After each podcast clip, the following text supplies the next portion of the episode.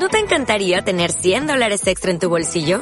Haz que un experto bilingüe de TurboTax declare tus impuestos para el 31 de marzo y obtén 100 dólares de vuelta al instante. Porque no importa cuáles hayan sido tus logros del año pasado, TurboTax hace que cuenten. Obtén 100 dólares de vuelta y tus impuestos con 100% de precisión. Solo con Intuit TurboTax. Debes declarar para el 31 de marzo. Crédito solo aplicable al costo de la presentación federal con TurboTax Full Service. Oferta sujeta a cambios o cancelación en cualquier momento. Deuteronomio capítulo 18. En el capítulo 17 ah, de Deuteronomio nos encontramos con ah, Moisés hablando acerca del establecimiento de dos oficios muy importantes para la nación.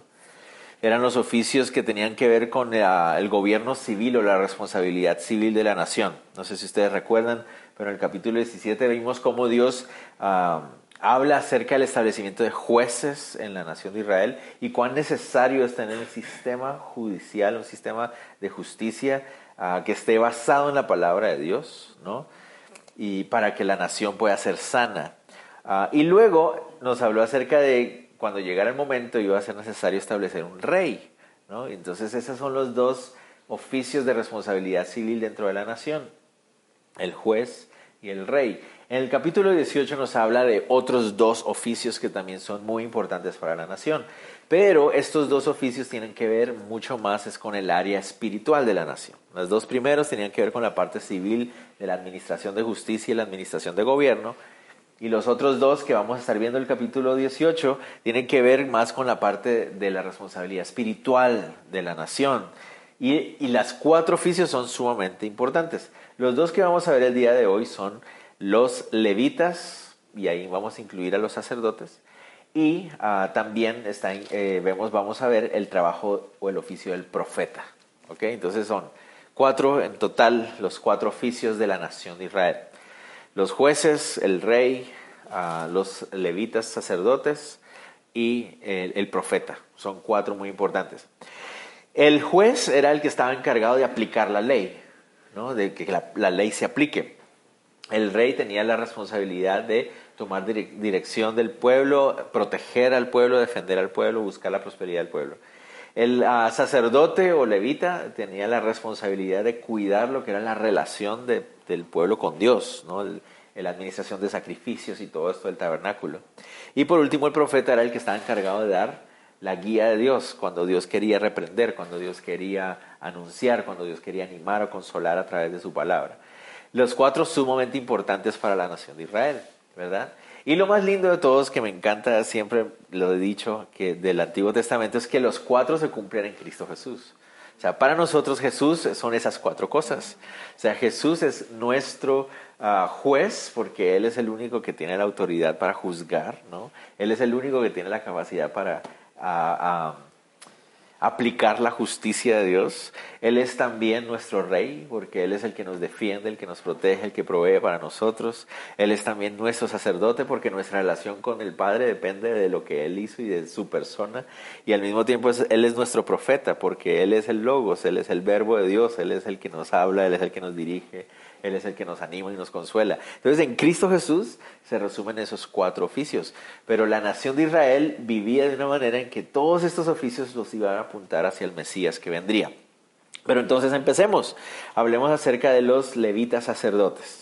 O sacerdotes levitas, como ustedes notan en el verso 1. Dice, los sacerdotes levitas, es decir, toda la tribu de Leví, no tendrán parte ni heredad en Israel. De las ofrendas quemadas a Jehová y de la heredad de él comerán no tendrán pues heredad entre sus hermanos. Jehová es su heredad, como él les ha dicho. Entonces, aquí habla de los levitas, pero no va a hablar acerca de su trabajo diario. Hay otros pasajes que hemos visto ya en el pasado, en Levítico y en otros pasajes de números, donde se describe qué tiene que hacer cada levita. Aquí esto no se enfoca en esto, se enfoca más en el corazón del levita. El levita dice aquí que debe tener claro que no va a tener heredad en, Israel. La palabra heredad literalmente significa propiedades o posesiones. Entonces lo que le está diciendo literalmente a los levitas es ustedes no van a tener ninguna propiedad o ninguna posesión dentro de la tierra. La tribu de Leví, todas las otras tribus iban a recibir asignaciones acerca de tierras en la nación, ¿verdad? Pero la tribu de Leví no iba a tener ninguna tierra, no iba a tener posesiones, no iba a tener propiedades. Y esto es muy, muy interesante. Ellos iban a vivir en ciudades dentro de las otras tribus, ¿no? No iban a tener posesiones ellos, ellos mismos. Ah, imagínense eso, uno a veces como dice, wow, tremendo, ¿no? Todas las otras tribus tienen una posesión, una propiedad, un pedazo de tierra, ¿no? Y en nuestra, en nuestro, en nuestra humanidad, el saber que tú tienes posesión de un pedacito de tierra, eso te da, entre comillas, una seguridad, ¿no? Eso es lo de hecho, pues en, en los bancos y cosas así, cuando te van a hacer un préstamo o algo así, si tú tienes un pedazo de tierra, pues eso te da, digamos, una facilidad para que te presten cosas porque saben que de ahí pueden sacar y cosas. Pero el asunto es que tener, poseer cosas y poseer tierra te da cierta tranquilidad, ¿no? cierta estabilidad. Tú dices, no, estoy seguro porque tengo un pedacito de tierra que puedo vender en algún momento o lo que sea. Pero entonces la nación, la tribu de Leví, dice, ustedes no van a tener posesiones, no van a no tener posesiones de tierra. Miren lo que dice, de las ofrendas quemadas a Jehová y de la heredad de él comerán. No tendrán pues heredad entre sus hermanos, Jehová es su heredad, como él les ha dicho. Pero sí tienen, sí tienen propiedad, o sea, sí van a tener algo que es de ellos. ¿No? Esta es la tribu que se va a dedicar a mantener el funcionamiento del tabernáculo y del templo en el futuro y a través del cual la nación de Israel va a mantener una relación fresca con el Señor. Van a ser necesarios los sacrificios para que la nación de Israel pueda acercarse a Dios. Y los levitas y los sacerdotes van a estar encargados de eso, o sea, ellos son muy importantes. Y Dios les dice, yo voy a ser su heredad. Entonces cuando uno se pone a pensar, bueno, les fue mejor, ¿no? Entre tener un pedacito de tierra o tener a Dios sustentándome, pues lo más seguro que es. ¿Por qué será que lo dudamos? ¿No les parece que uno se pone a pensar? Bueno, entre tener un pedacito de tierra y depender de Dios, ¿qué es mejor?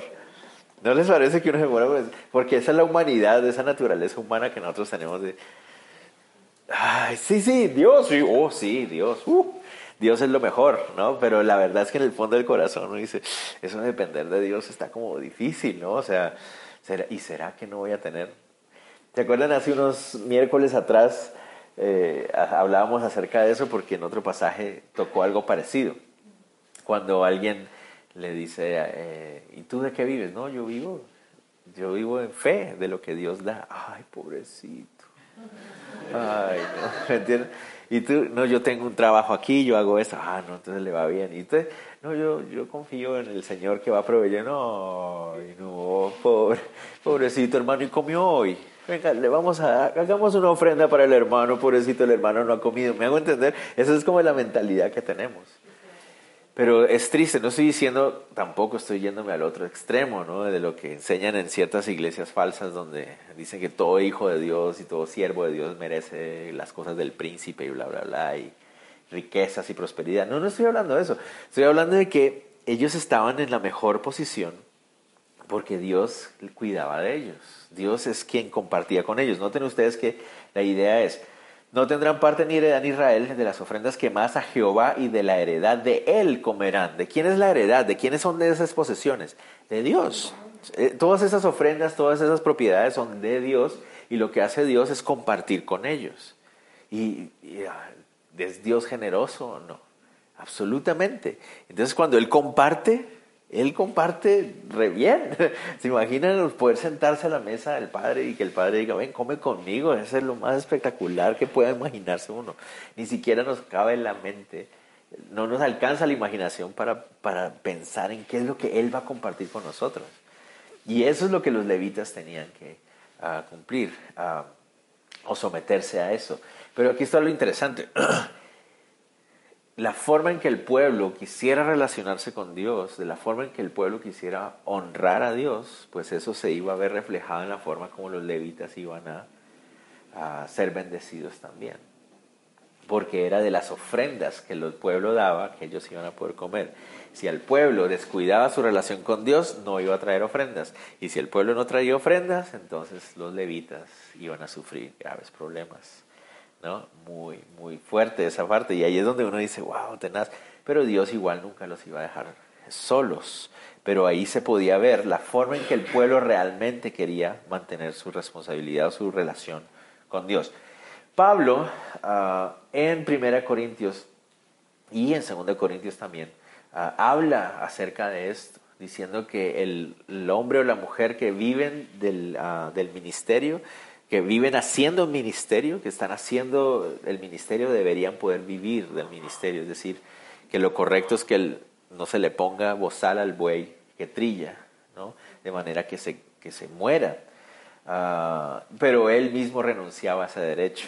Él dice que él prefería trabajar antes de vivir de lo que los corintios le daban. Y eso no significa que Pablo nunca recibió ofrendas de alguien, porque recibió ofrendas de los tesalonicenses y los filipenses y se los agradece. Era más el asunto con los corintios que... Eh, los corintios estaban bien, tenían problemas ellos. ahí.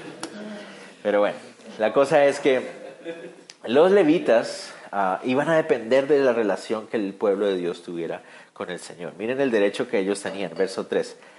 Y este será el derecho de los sacerdotes de parte del pueblo, de los que ofrecieran en sacrificio buey o cordero. Darán al sacerdote la espaldilla, las quijadas y el cuajar. Las primicias de tu grano, de tu vino, de tu aceite y las primicias de la lana de tus ovejas le darás.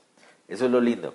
Las primicias, es decir, lo primero que salía, la espaldilla, las quijadas y el cuajar, eh, eso me llamó mucho la atención cuando me puse a, bueno, ¿por qué específicamente? O sea, no es como un, denle una parte de la carne del animal, no, esta parte, esta parte y esta parte, ¿por qué tan específico? Ah, no encontré así, digamos, algo así que yo, oh, wow, una verdad que encontré ahí.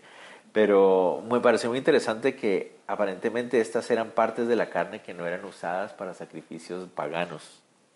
Me, me llamó mucho la atención. Pero a lo que voy es, miren, eran las primicias del grano, el vino y el aceite, las primicias de la lana y las ovejas. ¿Para quién eran las primicias? Otra vez, para Dios. Pero Dios decidía compartir eso que era lo mejor que le daban a Él con los que servían con Él, para Él, o sea, de los, de los levitas.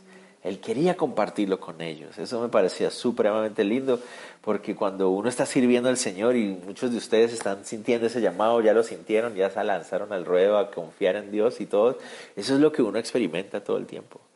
O sea, wow, Señor, ¿cómo eres tú de bueno? ¿no? Porque él, él, él, te comparte de lo que es de Él y, te sorprende con cosas que uno no, no, se imagina, ¿no? Y a veces uno dice, wow, Señor, yo no merezco nada de esto. Ah, o sea, ni en, en, mi vida me hubiera imaginado lo que tú me estás permitiendo vivir, lo que yo estoy experimentando. Es, la bendición que Dios te da al compartirte de lo que es de Él, ¿no? A veces cometemos ese, ese error, ¿no? De cuando nos enfrentamos al asunto de ofrendar o diezmar en la iglesia, pensamos que nosotros estamos compartiendo con Él, ¿no? Yo estoy, yo estoy compartiendo con la, con la obra de Dios lo que es mío. Estás loco, ¿qué te pasa, no? Todo lo contrario, o sea, Él te ha permitido compartir ah, lo que es de Él, ¿no? Y es, es la generosidad de nuestro Dios, ¿no? Y los levitas tenían que experimentarlo de esa manera. Ese era el derecho de él. Como les decía, Pablo habla acerca de eso en 1 y 2 Corintios, donde dice que ese es el derecho de aquel que sirve tiempo completo en el ministerio. Cuando él cita el, texto de no pondrás bozal, al buey que trilla, ah, era muy importante. En esa época usaban bueyes para moler los granos, ¿no? Se ponían dos piedras de molino, los granos abajo y la piedra daba vueltas mientras el buey la movía y parte del trigo se caía al suelo, la, rueda, la piedra iba dando vueltas. Y el, el, buey paraba a veces y comía de ese trigo que estaba en el suelo. Y habían algunas personas que eran tan ah, crueles y tacañas. Porque el buey no se va a comer todo el trigo, pues, solo va a comer algo, ¿no? Le ponían bozal. ¿Y qué pasaba? Lo ponían a trabajar horas y horas y horas hasta que un día regresaban y el buey estaba ahí muerto, colgado ahí en el... ¿Por qué? Porque no había podido comer nada mientras trabajaba. Y entonces a veces puede pasar eso en la vida de, de una persona, un hombre, una mujer que sirven al Señor, ¿no? que están sirviendo en la obra del ministerio, dando su vida desde la mañana hasta la noche, sirviendo, sirviendo, sirviendo y, y no reciben, digamos, están trabajando en la iglesia a tiempo completo y no reciben para comer, para sus necesidades, ¿no? Y todo eso. además de trabajar en la iglesia, tienen que ir a salir a trabajar en otra parte hasta que finalmente su cuerpo se cansa y se desgastan. Entonces, es correcto que una persona pueda vivir de estar haciendo el ministerio. El problema es que en nuestro mundo se ha abusado de eso y encontramos a personas que están, es, ah, ¿cómo se dice? Están trasquilando al rebaño, ¿no? Y se hacen ricos y hacen millones con lo de la, lo de la obra del ministerio. Y eso es lo que no es correcto, ¿no? Ah, sigamos, verso 6 hasta el 8. Ah, estoy en el 5, perdón. Porque le ha escogido Jehová tu Dios de entre todas las tribus para que esté para administrar en el nombre de Jehová, él y sus hijos para siempre. Y cuando saliera un levita de alguna de tus ciudades de entre todo Israel donde hubiera vivido, y viniera con todo el deseo de su alma al lugar que Jehová escogiere, ministrará en el nombre de Jehová su Dios como todos sus hermanos los levitas que estuvieran allí delante de Jehová. Igual ración a los de los otros comerá, además de sus patrimonios. El Señor que conoce muy bien nuestros corazones ah, nos deja estos, eh, estos pasajes. A mí me encantan estos pasajes y muchos de ustedes saben por qué. voy a, tengo que darles un poquito del contexto para entender por qué es tan especial este pasaje.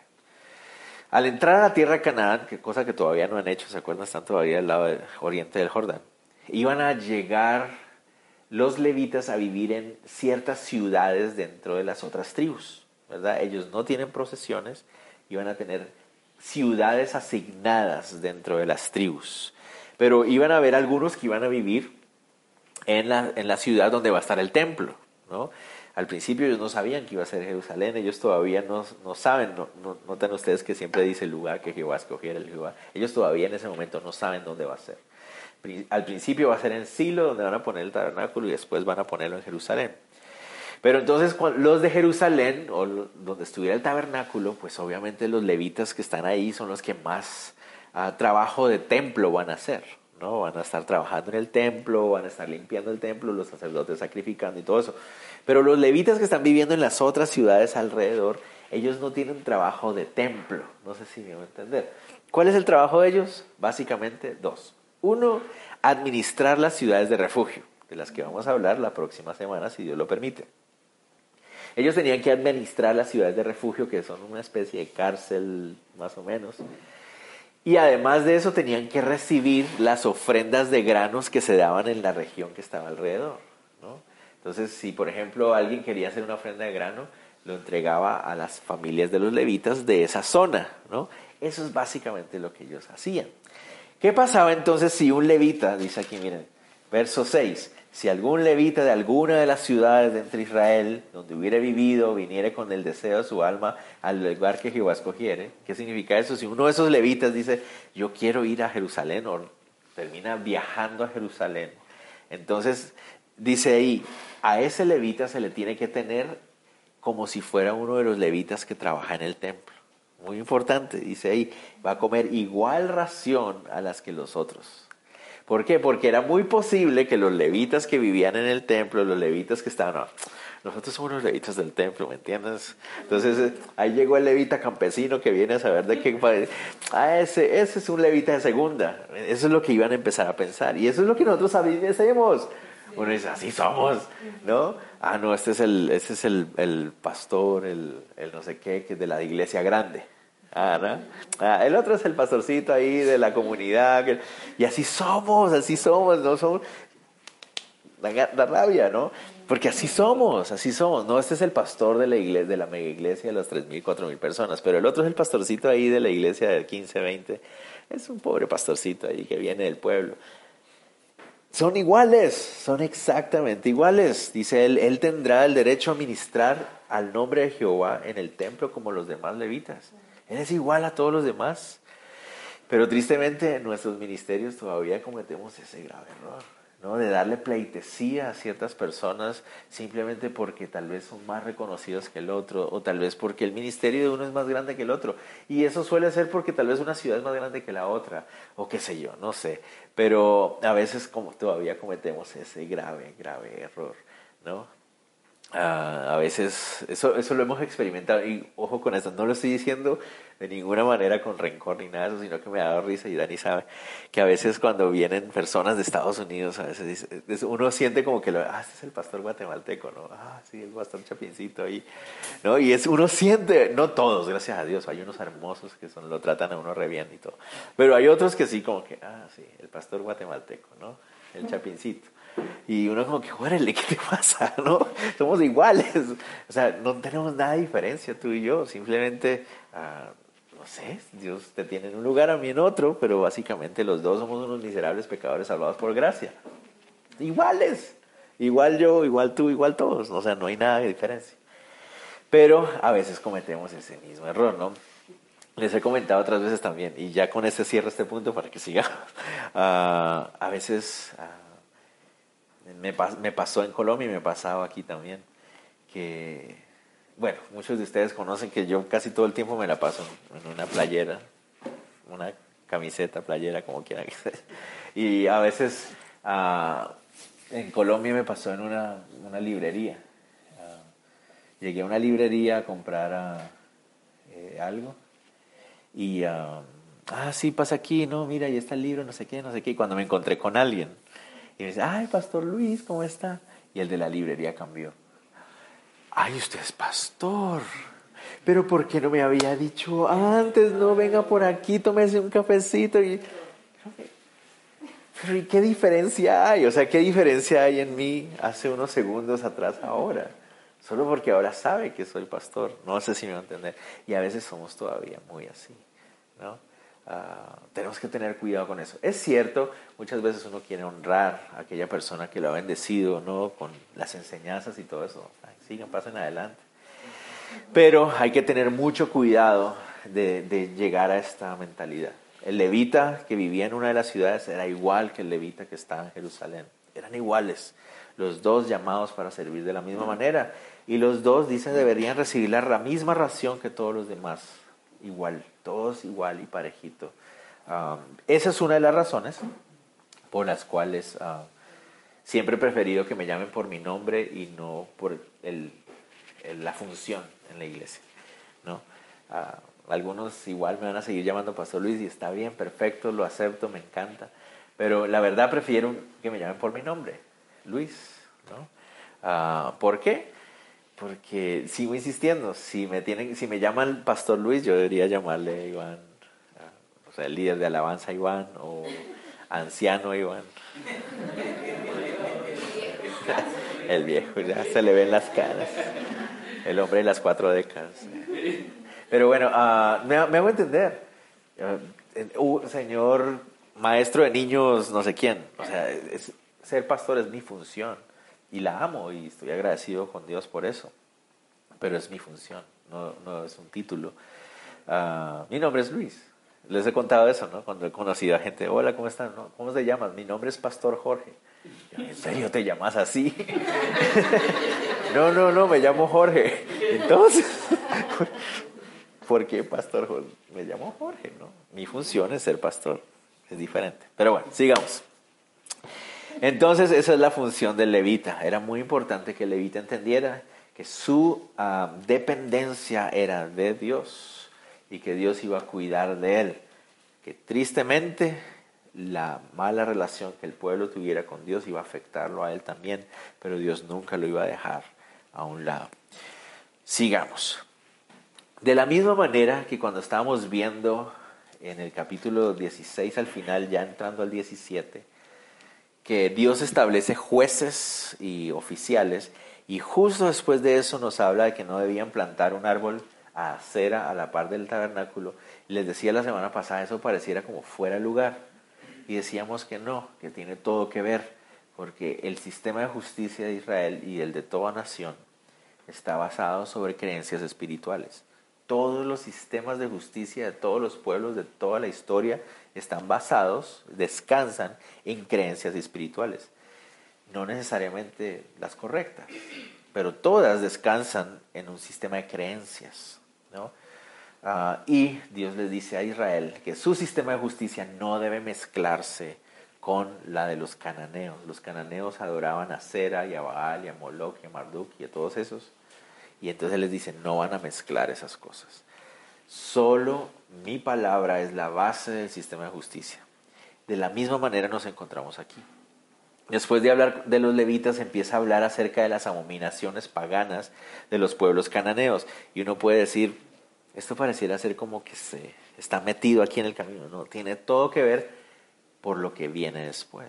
¿Se acuerdan cuál es el último de los cuatro oficios de los que hablamos ahorita? El último es el de ser profeta.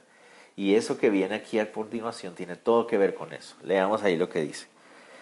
Cuando entres a la tierra que Jehová tu Dios te da, no aprenderás a hacer según las abominaciones de aquellas naciones. No sea hallado en ti quien haga pasar a su hijo o su hija por el fuego, ni quien practique adivinación, ni agorero, ni sortílego, ni hechicero, ni encantador, ni adivino, ni mago, ni, ni quien consulte a los muertos. Dice, cuando tú entres a la tierra de Canaán, no aprendas esta clase de cosas. Ah, una de las instrucciones que Dios le va a dar a la nación de Israel es que cuando llegue a Canaán expulse a todas las naciones que están ahí. Precisamente por eso. A mí me encanta Deuteronomio porque parece que Dios sabe, les está diciendo que les va a decir que los expulsen, pero como que Él en su corazón Él sabe que no lo van a hacer. Obviamente Él lo sabe, la presencia de Dios. Ah, entonces les dice, no vayan a aprender lo que ellos hacen ahí, las abominaciones. La palabra abominación, literalmente, y pido perdón por cómo suena, pero literalmente significa suciedad o asquerosidad. Eso es lo que significa. También significa cosa detestable. Y en la Biblia se refiere a idolatría o adulterio espiritual. Entonces les dicen, no van a aprender de ninguna de estas idolatrías, porque eso es lo que hacían ellos. Los pueblos cananeos habían ahondado en esas idolatrías y de hecho se habían convertido en uno de los pueblos más perversos de la historia, de la zona y de ahí también de esa zona. Entonces, Moisés les da una lista de todas estas abominaciones que debían evitar. Y aquí vamos a encontrar algo muy interesante. Debían evitar, y creo que está en el número uno porque era lo más horrible de todo, a quien hiciera pasar a su hijo o su hija por el fuego ellos adoraban, los, cananeos adoraban al dios Moloch. Y el, el dios Moloch era el dios del fuego. Y lo que se hacía es que se apaciguaba al dios Moloch y se buscaba favor en él, sacrificando a los niños vivos. Quemaban al primogénito bebé recién nacido, lo quemaban vivo en las manos de Moloch o en el estómago de Moloch también, eran como hornos de bronce y ponían a los bebés vivos y lloraban ahí. Ah, yo vuelvo a decir que eso suena tan horrible solo con imaginarse la idea de un bebé, bebé recién nacido muriendo quemado vivo. Tocaban los tambores para que no se escuchara su, su, llanto. Solo de pensar en eso me parece, es, es horrible, ¿verdad? Es como, Dios mío, ¿quién haría algo como esto? ¿Quién sería capaz de hacer algo como esto? Hasta que uno se pone a pensar, bueno, nosotros somos peores, porque ni siquiera esperamos a que nazcan. ¿no? Nuestra sociedad está peor aún, que decide ir al lugar donde un bebé debería estar más seguro, que es el vientre de su madre, y vamos hasta ahí como sociedad y le quitamos la vida. ¿no? Y lo justificamos de todas las maneras posibles. Entonces nosotros estamos peor que ellos, mucho peor. Eso era lo peor. Después dice adivinación. La palabra adivinar ahí o adivinación se refiere a la idea de dividir, pero se refiere a la idea de interpretar, como la, interpretación de la voluntad de los dioses. Eh, la idea era ah, interpretar a través de ah, leer como objetos. ¿No? Tal vez, no sé si ustedes recuerdan en el libro de Génesis, José, en el momento en que está probando el corazón de sus hermanos, habla acerca de una copa en la que leía la fortuna o leía el futuro. Esa clase de cosas, leían copas de vino y cosas de brujería prácticamente, pues. Pero todo para ponerse en contacto con seres espirituales. La gorería, la palabra gorería o agüero, perdón, se refiere a algo que está nublado y se refiere a la idea de comunicarse en búsqueda de contactos espirituales a través de ritos secretos Sortilegios se refiere a la idea de poder adquirir conocimientos especiales a través de palabras secretas, como de hechizos y cosas así. La palabra hechicería se refiere a la idea de poder tener poder sobre los espíritus de maldad y poder controlar los actos de esos espíritus de maldad. ¿no? Uh, eso es muy interesante esta palabra, porque para hacer esto, en la palabra hechicería se refiere a la idea de poder usar pócimas y sustancias para producir trances.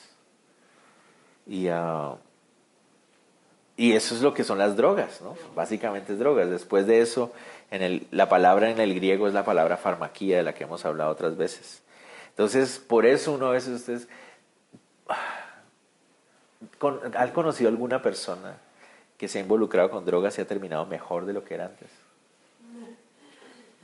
Ninguno, porque estas drogas lo que hacen es todo lo peor. Destruyen a la persona y además abren puertas para que el diablo obre en sus vidas. Ah, muchas veces uno se pregunta, ¿cómo puede una persona llegar a tal punto? Y es porque se abre la puerta para que el diablo también obre y trabaje y destruya. La palabra encanto, que aparece encantamiento, encanto, encantador, se refiere a la palabra, surge de la misma palabra donde surge la palabra serpiente. Y se refiere a la idea de con astucia, eh, escondidos. Ah, las palabras adivinos, magos y consulta de muertos, todos tienen que ver con la idea de la necromancia. ¿Saben qué es la necromancia? Es como tratar de hablar con los muertos. ¿no? Entonces todas esas cosas deberían ser absoluta y totalmente evitadas por el pueblo de Israel. Ok, muy importante. ¿Por qué? Porque cuando leemos eso nosotros en nuestro contexto, decimos, wow, si estas cosas son de ocultismo, son brujería, son hechicería, tenemos que evitar eso. Claramente, o sea, ninguno de nosotros, yo creo, si somos verdaderos cristianos, consideraríamos la idea de ir a donde un brujo o alguna cosa así, porque sabemos y pensamos, eso es del diablo, eso es ocultismo. ¿No? Y es cierto que es una realidad en nuestros pueblos y existe y toda la cosa, pero es algo como que se mantiene como alejado, ¿no? No, no es muy popular. Uno conoce una o dos personas o ha escuchado de una o dos personas que alguna vez han tenido contactos con ocultismo o me hago entender, pero no es que sea el no es que todo el mundo anda en eso, no sé si me hago entender. En nuestra cultura todo el mundo sabe que está ahí, todo el mundo sabe que existe, pero no es algo que se hable abiertamente que todo el mundo haga. Uno sabe que hay alguien por aquí, alguien por allá, un vecino, ta ta ta, ha tenido que ver con esas cosas. Pero aquí es donde quiero que notemos una cosa. Veámoslo en su contexto. ¿Qué eran todas estas cosas en esa época? Eso es muy importante que tenemos que tener en cuenta. En esa época, estas son expresiones religiosas. Estas son las religiones paganas de la época. ¿Me entienden? Esas son las religiones de la época. Entonces, ¿qué es lo que está queriendo el Señor aquí decir? Es, no, miren, cualquier expresión espiritual, cualquier expresión espiritual, porque ahora está de moda eso, yo soy espiritual pero no religiosa. Cualquier expresión espiritual que te lleve a consultar o confiar en algo diferente al pacto que Dios ha ofrecido es abominación. Cualquiera. Entonces uno dice, ah, sí, claro, la hechicería es una abominación. Pero cualquier otra cosa diferente a confiar en el pacto que Dios ha ofrecido a través de su Hijo Jesús es abominación. No importa cómo se llame. No sé si me van a entender. Si lo ponemos en nuestro contexto, tendríamos que decir, bueno, ¿cuáles son las religiones paganas de nuestra época?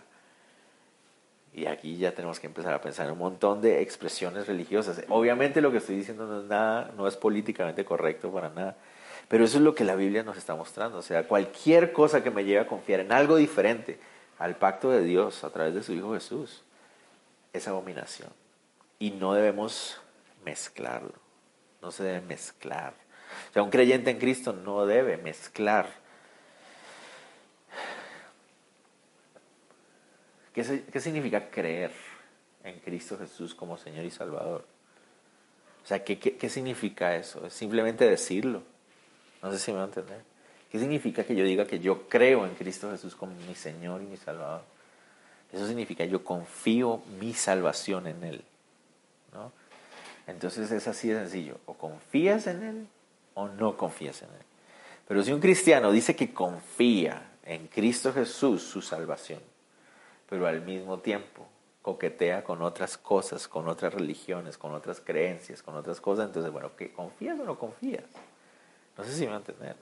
O confías totalmente, plenamente tu salvación en Cristo Jesús y nada más con Cristo Jesús, o realmente confías un poquito aquí, un poquito allá. Así no funciona. Él dice, así no funciona. Entonces hay que tener mucho cuidado con eso. Muchas personas que hoy en día hay cristianos que consideran inocente leer el horóscopo. Ah, pero eso es mentira, igual lo voy a echar un ojal. Sí, es, es cierto, la gran mayoría de horóscopos de la prensa y todo eso son una falsedad. Es cierto, todos sabemos eso, simplemente reciclan lo que se ha escrito por años y años y años. Y dice, hoy te vas a encontrar con alguien muy especial y todos los, todos los días nos encontramos con alguien muy especial. Pero uh, solo el hecho de que un cristiano quiera poner su confianza en eso es, algo que no es correcto, no, no, es, no está bien, no está bien. Entonces, muy interesante. Religiones basadas en la búsqueda humana por espiritualidad sin el Espíritu Santo es abominación. esto me llamó mucho la atención. Todas estas eh, expresiones paganas que aparecen ahí tienen que ver con el ser humano haciendo cosas para contactarse con alguien. Todo esto hacer un rito, hacer una pócima, hacer un no sé qué, cosas que tengo que hacer para tener contacto con la divinidad. Pero vamos a ver cómo es que Dios habla al hombre, vamos a ver más adelante. Pero sigamos, esperemos. Dice así, 12. Porque es abominación para con Jehová cualquiera que hace estas cosas y por estas abominaciones Jehová tu Dios echa estas naciones delante de ti. Entonces, esa es la razón por la cual estas naciones tienen que salir de esa tierra. Sería ridículo que Israel llegara a esta tierra para ponerse a hacer las cosas por, por las cuales las naciones que están ahí van a ser echadas. No sé si me van a entender. O sea, si estas naciones tienen que salir de ahí por paganas, Dios me va a llevar ahí, ahora yo me voy a volver pagano, ahí viene qué va a pasar. Pues me van a sacar a mí también de ahí. Y eso es lo que va a pasar más adelante en la historia de Israel. Por ponerse a aprender, van a salir. Verso 13 y 14 perfecto serás delante de Jehová tu Dios, porque estas naciones que vas a heredar a agoreros y adivinos oyen, mas a ti no te ha permitido esto Jehová tu Dios. Ok, muy interesante. Perfecto serás, ¿no? Perfecto serás delante de Dios. ¿Qué significa perfecto? Literalmente la palabra significa íntegro o completo de una sola pieza, significa esa palabra. Se refiere a que Dios quiere que Israel no tenga faltas algunas, que sea perfecto. No habla obviamente de perfección, de sin mancha. ¿Por qué sabemos eso? Porque Él mismo les dio un sistema de sacrificios, porque Él sabe que van a fallar una y otra vez. Entonces no se refiere a que nunca van a fallar. La palabra se refiere de una sola pieza, es decir, lo que les decía ahorita. ¿Confías o no confías? Perfecto, íntegro, Miren algo que me llamó mucho la atención de esto. Dios está absoluto y totalmente comprometido con el pacto que Él hizo con nosotros. La pregunta es, ¿estoy yo absoluto y totalmente comprometido con ese mismo pacto? No sé si me van a entender. Él se comprometió 100%. Él dice ahí, tienes que ser perfecto delante de Dios porque Él es perfecto. Él se comprometió 100% con su pacto. Él respalda 100% su pacto. ¿Me hago entender? O sea, Dios dice, les ofrezco salvación a través de la muerte de mi Hijo Jesús y les aseguro 100% que es verdad. Ahora yo, ¿qué voy a hacer yo? ¿Lo creo? Es cierto, Señor, te creo. 100% mi salvación solo puede ser por Cristo Jesús. Te creo 100%. O 80% eh, sí te creo, no, Señor. Claro, no, tú eres buenísima onda, Señor, entregaste a tu hijo, pero mientras tanto yo voy a seguir haciendo esta yoga por aquí y voy a seguir confiando en mi cristalito por acá. Él se entregó 100% en su compromiso. Él, respalda su compromiso con su pacto 100%. ¿Y yo? Yo debo ser igual, de una sola pieza, íntegro. Vengo a tener completo, real No se trata de no tener manchas, se trata de ser real. Me entrego realmente por completo, 100% a este, este pacto que Él me ofrece. 100%. Esa es la pregunta. Si confías en Dios totalmente o no. No tienes que hacer nada tú, Él ya lo hizo todo. Muy importante. Entonces, ¿cómo hace uno para tener contacto con lo divino? En este caso, con Dios mismo. No hay que hacer nada. No hay que hacer agüeros, no hay que hacer pócimas, no hay que tener frases mágicas, secretas y todo eso. ¿Cómo es que nosotros nos podemos conectar con lo divino? Miren lo interesante, es Él el que nos contacta a nosotros. Esa es la diferencia. Todas las otras religiones anteriores, todas estas, estas cosas, son, es el hombre, ¿no? Haciendo un rito, la pócima, el no sé qué, el no sé qué, yendo al mago, al no sé cuánto, para poder alcanzar hable con los muertos para poder alcanzar, tómese una bebida para poder alcanzar, diga una palabra secreta para poder alcanzar, ¿no? Repita diez veces una oración para poder alcanzar, ¿no? Haga ciertos ejercicios para poder alcanzar, ciertas disciplinas para poder alcanzar. ¿Qué hace el Señor? Profeta de en medio de ti, de tus hermanos como yo, te levantará Jehová tu Dios, a Él oiréis. Él es el que nos habla a nosotros. No sé si me va a entender. Ninguno de nosotros tiene que orar, ay Señor, aquí estoy orando para que tú me hables, Señor, ¿qué tengo que hacer para, para que tú me hables? No tienes que hacer nada, Él ya habló. Aquí está. Es que el Señor no habla. ¿En serio? ¿En serio? ¿En serio? ¿Cómo que no habla? Él ya habló. Tú no tienes que ponerte a hacer nada. No tienes que hacer nada. No tienes que, ni que rezar tantas veces, ni tienes que arrodillarte cuantas veces, no tienes que hacer ninguna de esas cosas, no tienes que hacer un rosario, ninguna de esas cosas para que Dios te escuche. Él es el que te buscó a ti. No sé si me entender. Él es el que me buscó a mí. Él es. Entonces él dice, las naciones esas hacen todas esas cosas porque confían. Son religiones basadas en la búsqueda humana, pero por la influencia demoníaca. Yo no, yo te busco a ti yo voy a poner en medio de ti un profeta. Ok, hablemos de los profetas. Uf, vamos a ver si tenemos tiempo. Los profetas, ay, los profetas que tan mal, mal usados han sido también en nuestra época. La palabra profeta es la palabra hebrea Naví. ¿Y qué significa Naví? Naví era el portavoz de otra persona, es decir, aquel que hablaba en representación de alguien más. Pero ojo, no hablaba en representación de alguien más como interpretando. Lo que él quiere decir es, no, no, no, lo que él quiere decir no, lo que él dijo es, no sé si me va a entender. ¿Cómo lo podemos entender mejor? Éxodo 7.1. Éxodo 7.1 es muy interesante. Porque dice, Jehová le dijo a Moisés, mira, te he constituido Dios para Faraón y tu hermano Aarón será tu profeta. La palabra profeta ahí es Naví.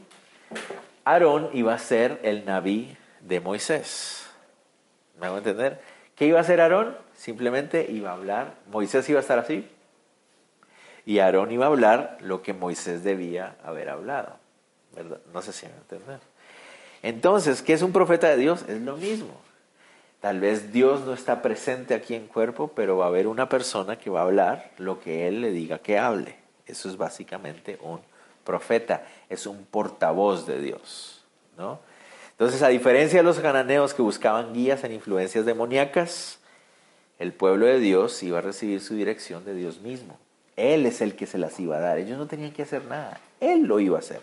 De la misma manera nosotros. Entonces, Dios prometía levantar a un hombre como un naví, un portavoz de, él. ¿Están conmigo? No se me duermen. Porque esto es muy interesante. Dice así, Profeta en medio de, de ti, de tus hermanos como yo, te levantará Jehová tu Dios, a él oiréis conforme a todo lo que pediste a Jehová tu Dios en Horeb el día de la asamblea, diciendo, no vuelva yo a oír la voz de Jehová mi Dios, ni vea yo más este gran fuego, para que no muera. Y Jehová me dijo, han hablado bien en lo que han dicho. Profeta les levantaré en medio de sus hermanos como tú, y pondré mis palabras en su boca, y él les hablará todo lo que yo mandare. Ok.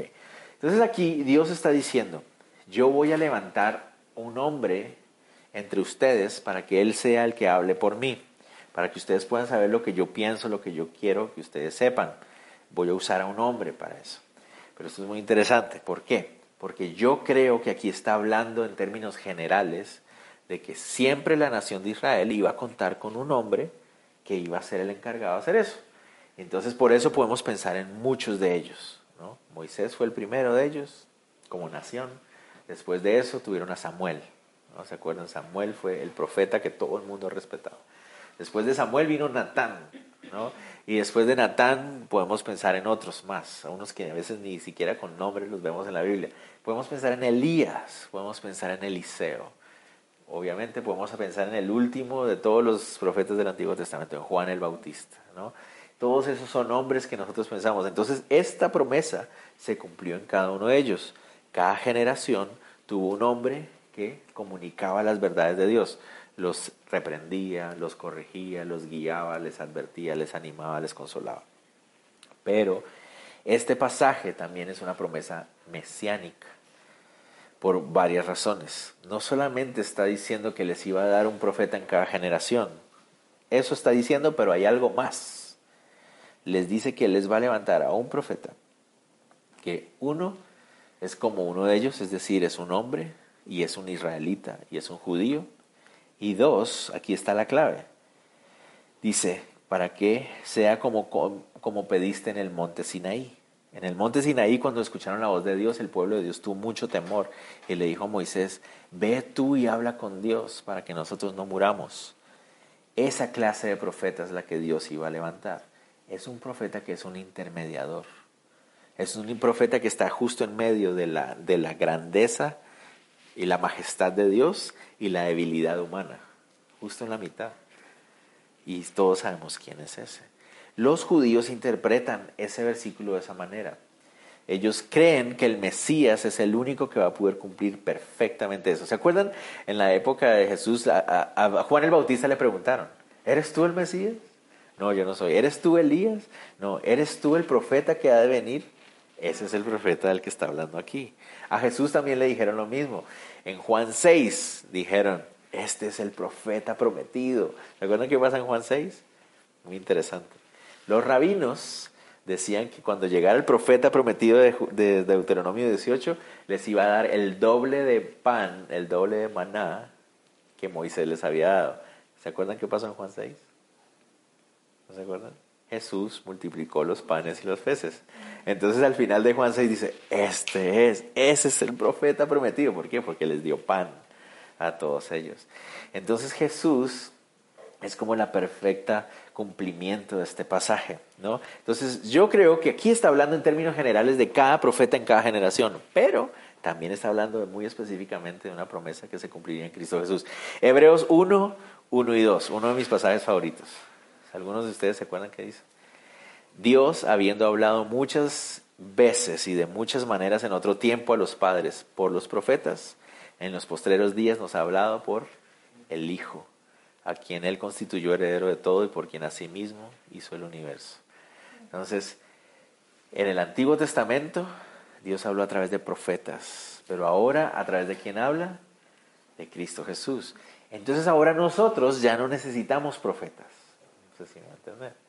Ya tenemos el máximo de todos los profetas, no necesitamos nada más de profetas. Ya Dios habló.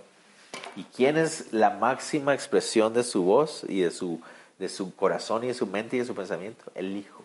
Cristo Jesús es la expresión de esa voz. Entonces, al conocer a Jesús, tú puedes conocer todo lo que Dios tiene que decir.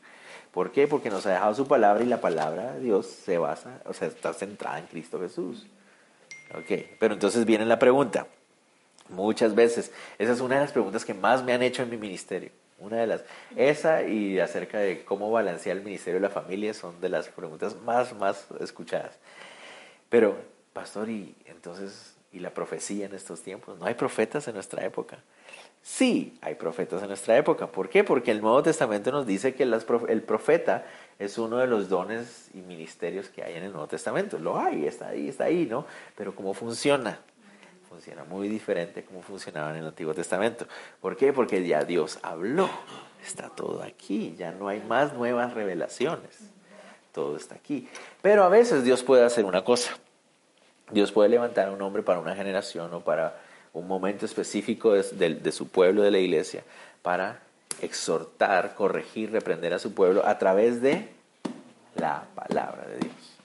No hay mensajes nuevos, no hay nuevas revelaciones, no hay nuevos anuncios, no hay nuevas... No, todo está aquí. Pero a veces Dios levanta a un hombre en una generación, en un momento específico para decirle a la iglesia, iglesia, oh, amen al Señor con todo su corazón, con toda su mente. ¿Y qué está diciendo? Lo que dice aquí. Pero resulta que la iglesia en ese momento necesita escuchar eso, porque no están amando al Señor con todo su corazón y con toda su mente. ¿Me a entender? Muy importante. Entonces esos profetas ahora que son más como unos horóscopos vivientes, ¿no? Porque hay personas que voy a hablar con el profeta a ver qué me predice, ¿no? Eso me parece como, no sé, como el oráculo de los griegos, ¿no? Que iban a hablar a ver el vidente, a ver qué les mostraban en el futuro. Esa clase de cosas no es correcta. En Colombia hay una, toda una iglesia que descansa sobre la idea de ir a ver al profeta cada domingo para que le profeticen. Y creo que por aquí ha llegado, no sé, espero que no, pero... Ah, sí, entonces ahí es donde se comete el error, ¿no? Sí se puede, Dios puede usar a alguien para hablar algo específico para su pueblo en ese momento, pero siempre y absolutamente siempre estará basado en su palabra de Dios. Él ya habló, Él no tiene que hablar cosas nuevas más. Ya reveló quién es Él a través del Hijo, de su Hijo Jesús, no necesita revelar nada más. ¿Estamos de acuerdo? Interesante. Terminemos, porque dice así, Ahora viene la responsabilidad del pueblo ante el profeta y el profeta ante el pueblo. Dice, más cualquiera que no oyere mis palabras, que le hablar en mi nombre, yo le pediré cuenta, obviamente. Si lo aplicamos a Jesús, si tú rechazas las palabras de Jesús, tienes que darle cuenta al Padre. Si lo aplicamos en términos generales a los profetas de Israel, también. Si tú desobedeces las indicaciones de Dios Padre, vas a estar en problemas. Pero también el profeta tiene una responsabilidad. El profeta que tuviera la presunción de hablar palabra en mi nombre a quien no le haya mandado hablar o que hablar en nombre de dioses ajenos, el tal profeta morirá. Oral. Entonces dice, pero ¿por qué tan fuerte? ¿Qué pasaría si alguien sale diciendo, ah, Rebeca dijo tal cosa? espérate, yo no he dicho tal cosa. Sí, ella lo dijo. ¿No te daría rabia? ¿Por qué? ¿Por? Porque está mal representando mi carácter. Yo no he dicho esas cosas, yo no he pensado eso y este Señor, ¿por qué está diciendo eso de mí?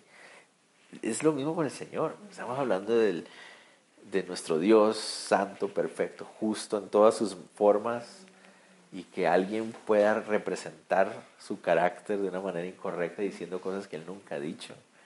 ¿No les parece peligroso? Yo siempre yo sé que ustedes si han conocido cristianos en, en, sus vidas, en su vida, ah, seguramente habrán escuchado a alguien que dice, el Señor te dice, y uno, espérale, espérale, ¿estás seguro que tú quieres decir eso? O sea, ¿Tú estás seguro de decir el Señor dice?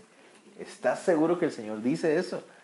Porque tú estás diciendo que Dios dice algo y qué tal que Él no esté diciendo eso. Yo no quiero llevar esa carga sobre mí.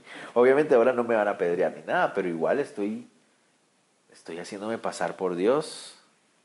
Eso es, una cosa muy, muy grave, absolutamente grave. Entonces tengan cuidado con la gente que le dice, el Señor te dice que vas a ir a las naciones. A todo el mundo le dicen lo mismo. ¿no? si vayan a algún lugar donde hacen profecía, a todos nos mandan a las naciones. A mí me profetizaron que iba a ir a las naciones como 500 mil veces. Eh, eso es como lo más, porque todo el mundo quiere escuchar eso. Pero ah, tengan cuidado con eso, el Señor dice, el Señor dice. Si no está aquí, el Señor no dice. el Señor ya dijo aquí. Entonces hay que tener cuidado con eso. Entonces la pregunta que surge es, ¿y cómo sabemos entonces si realmente es un profeta de Dios? Preguntaba el pueblo, obviamente. Aquí está el verso 21. Y si dijeres en tu corazón, ¿cómo conoceremos la palabra que Jehová no ha hablado? Y el Señor les responde, si el profeta hablara en nombre de Jehová y no se cumpliera lo que dijo, ni aconteciere, es palabra que Jehová no ha hablado. Con presunción la habló el tal profeta, no tengas temor de él. Entonces es muy sencillo, si el profeta dice algo y no es verdad, no se cumple, entonces no, no le tengas temor, o sea, no habla de Dios, no es palabra de Dios, no lo respetes como profeta. De hecho, tenía que morir. ¿no? Les conté alguna vez ese profeta que llegó a una iglesia que yo asistí antes, les conté, ¿no? Joe se llamaba o se llama, no sé si ya murió. Ah, y resulta que este profeta, pues después de que hacía su show y todo eso, que aplastaba al diablo con sus pies y toda la cosa, ah, ah, se bajó y levantó una mujer que estaba en embarazo. entre, entre la iglesia. Es una, una, hermana de la iglesia que llevaba años en la iglesia, todos la conocíamos, servía dentro de la iglesia y estaba en embarazo. Y le dice, yo declaro que tu varón primogénito será un hombre que irá a las naciones y bla, bla, bla. Era su cuarto hijo. Y era la única nena de la familia. Ya tenía tres hijos varones y estaba esperando su hija mujer y estaban felices. Todos en la iglesia lo sabíamos. O sea, como que, ala. ¿Qué deberíamos hacer eso en el Antiguo Testamento? Este pobre yo tenía que morir. Obviamente en el Nuevo Testamento no vamos a matar a nadie, pero no, no debemos hacer eso. No está bien. Uh, pero ¿Qué es lo que debió haber hecho la iglesia en ese momento? Es rechazarlo como un hombre de Dios. Este señor no es un hombre de Dios. Este es un charlatán que está tratando de abusar de la iglesia de Cristo. Pero tristemente no mucha gente está dispuesta a hacer eso hoy en nuestros días porque les parece que es muy ofensivo, ¿no? Ay, no, pobrecito el profeta. No, pobrecito, no. está abusando de la iglesia de Cristo. La iglesia de Cristo es la novia de Cristo. Y este señor está tratando de aprovecharse de la novia de Cristo. ¿Qué crees que piensa Cristo de eso? ¿Me voy a entender? ¿Qué piensan ustedes si alguien quiere abusar de su novia? O sea, eh, es bastante claro. ¿no? Dios va a decir, no, no lo quiero permitir, no está bien. Y la iglesia debería decir, no está bien. Eso es lo que debería pasar. Y ahí también nos ayuda a entender por qué querían apedrear a Cristo. ¿Se acuerdan? Porque ellos creían, mucha gente creía que él era el profeta del, este se está haciendo el profeta prometido, matémoslo. Pero todo lo que Cristo dijo era verdad. Cada una de las palabras que Él decía se cumplían. Todo lo que Él decía estaba de acuerdo a, las escrituras. Está en contra de sus tradiciones, pero está de acuerdo a las escrituras. Entonces, Él era este profeta, que todo lo que decía se cumplía, que todo lo que decía estaba de acuerdo a la palabra de Dios. Y esa era la labor del profeta. Pero cerremos aquí de esta manera, recordando lo que les decía. ¿En quién confiamos finalmente? Dios está, como les decía, absoluta y totalmente comprometido con el pacto que Él nos ha ofrecido a nosotros. 100%, Él no duda ni una pizca en el, del pacto, de ese ofrecimiento de gracia que Él nos ha hecho. No duda, no duda en absoluto. La pregunta que debemos hacer nosotros como cristianos es, ¿y yo estoy igual? O sea, yo debería confiar 100% ciento absolutamente en ese pacto también. Yo confío en Él, no necesito nada más. No necesito nada, no tengo que hacer nada, no tengo que obtener nada, no tengo que leer nada. En Él está mi confianza 100%, absolutamente. No lo debo mezclar con nada. Y sobre todo en nuestra época, en nuestra época donde, donde supuestamente estamos empezando a vivir una era postcristiana y donde se empiezan a mezclar ciertas cosas mentalidades liberalistas o liberales, si se le puede llamar así, mentalidades progresistas, de, que hay que aceptar cualquier clase de cosas, que la, eh, hay que ser espirituales sin ser religiosos y todos estos discursos. Hay que tener cuidado, ¿no? Ah, como les decía, con lo del yoga y todo eso. el yoga está descansando, descansa en creencias orientales contrarias a Dios muchas otras cosas. Hay que tener mucho cuidado de cómo se mezclan y, decir, no, no, tampoco estoy diciendo que nos debemos volver legalistas ni nada de eso, pero sí decir, bueno, si mi salvación está absolutamente dependiendo de Cristo Jesús, pues yo quiero honrar esa, esa, esa, esa relación que tengo ahora con mi Cristo. Y si esto es algo que, que a Él no le agrada, yo no lo quiero. O sea, ¿por qué? Solo para quedar bien con mis amigos o para que no me tilden de, de ser religioso o algo así. Hay que tener cuidado con eso, ¿no? Tenemos cuidado. Ah, él está 100% comprometido con nuestra salvación, entonces comprometámonos nosotros también 100% con, con esa salvación que Él nos ha ofrecido a nosotros. Cerramos así orando. Señor, te damos gracias otra vez, Dios, por hablar a nuestro corazón. Gracias por tu palabra. Gracias por ah, amarnos, por guiarnos, por a reprendernos cuando tenemos que ser reprendidos, por consolarnos y animarnos cuando nuestro corazón se siente débil. Ah, gracias por tu palabra, Señor. Perdónanos, Dios, por... Ah, porque a veces, no sé, en vez de ir a tu palabra y escuchar tus palabras de verdad, ah, y ser animados y alimentados por ella. Estamos buscando algo más. Incluso a veces estamos buscando algo más que parece ser bueno y, tenemos que tener cuidado, Señor. Ayúdanos a amarte por sobre todas las cosas, Dios. Ese es el máximo y el primero de todos los mandamientos, Señor. Y solo eso es posible, Dios, por lo que Cristo hizo y por el amor que Él ha derramado sobre nosotros, Señor. Ayúdanos a ahondar y a permanecer y perseverar en ese amor, te lo pido, Dios.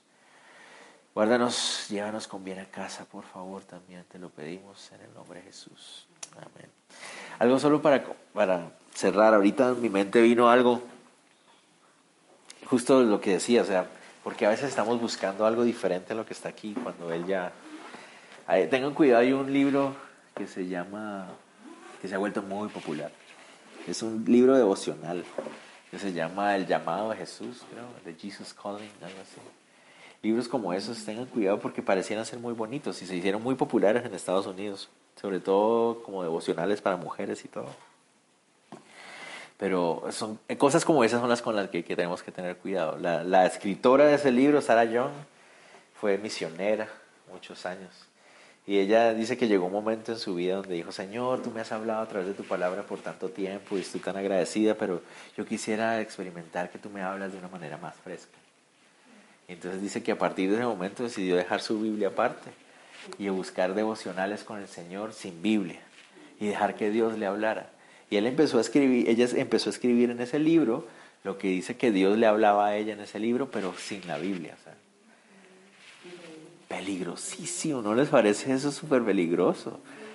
Y sí, tal vez dice cosas muy bonitas y muy lindas de cómo Dios la animaba y toda la cosa. Pero esa clase de mentalidades son las que tenemos que tener cuidado porque se meten dentro de la iglesia. Uno dice, ay, pero tan lindo, tenía un encuentro fresco con el Señor y Dios le hablaba. Pero eso está totalmente en contra de lo que aquí dice. ¿No entender? Porque Dios dice que Él habla a través de su palabra. Entonces, ¿qué otra cosa aparte? Si yo quito mi, la Biblia y quiero que Dios me hable, ¿quién es el que me va a hablar? No sé si me va a entender. Porque si Él ya habló, no sé si me va a entender. Entonces hay que tener cuidado con esas cosas, de ir mezclando esa clase de pensamientos y mentalidades. Pero bueno, solo les advierto igual. Si la quieren leer, está bien. Pero Dios los bendiga a todos.